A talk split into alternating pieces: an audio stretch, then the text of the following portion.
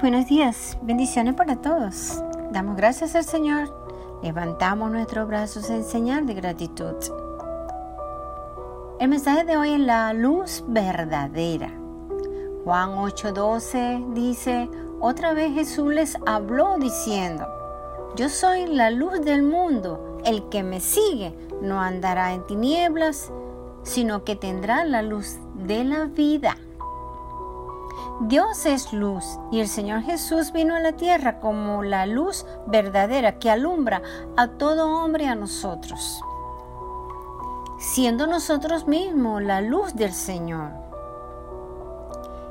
Y, y exhortados a caminar como hijos de luz, en medio de las tinieblas tenemos que resplandecer como luces en el mundo. Esto significa creer la verdad de Dios como se revela en su palabra y hacer un esfuerzo sincero y sostenido mediante su gracia para seguirla de palabra y obra. Y es así. No debemos permitir que nadie ni nada nos empañe el brillo que nos caracteriza como hijos de Dios. Porque la luz en el Señor siempre va a resplandecer sobre nosotros.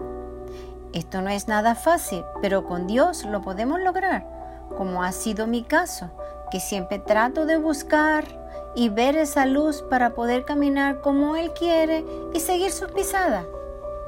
Qué tremendo, ¿no?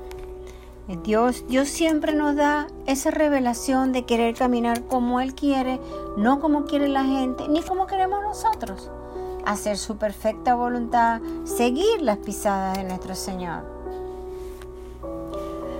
Dice que Dios es también luz admirable. Dice, lo primero que Dios creó fue la luz, para que por medio de ella pudiésemos ver sus obras y sus glorias en ella. La luz es la gran belleza y bendición del universo. Así que para nosotros y con nosotros en la nueva creación, lo primero que se produce en el alma es la luz, el Espíritu Santo.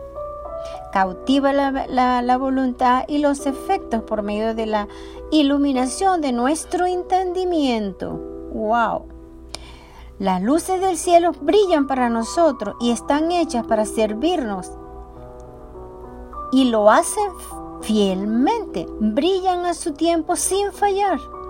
Nosotros estamos puestos como luces en este mundo para servir a Dios. Esa es mi vida hoy con Él.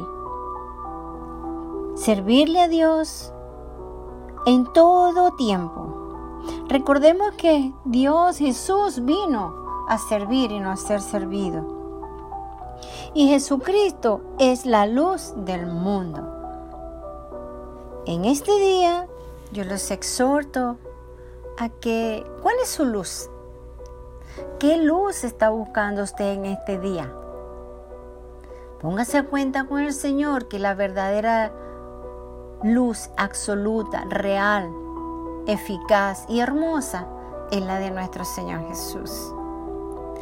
Dios los bendiga. Amén.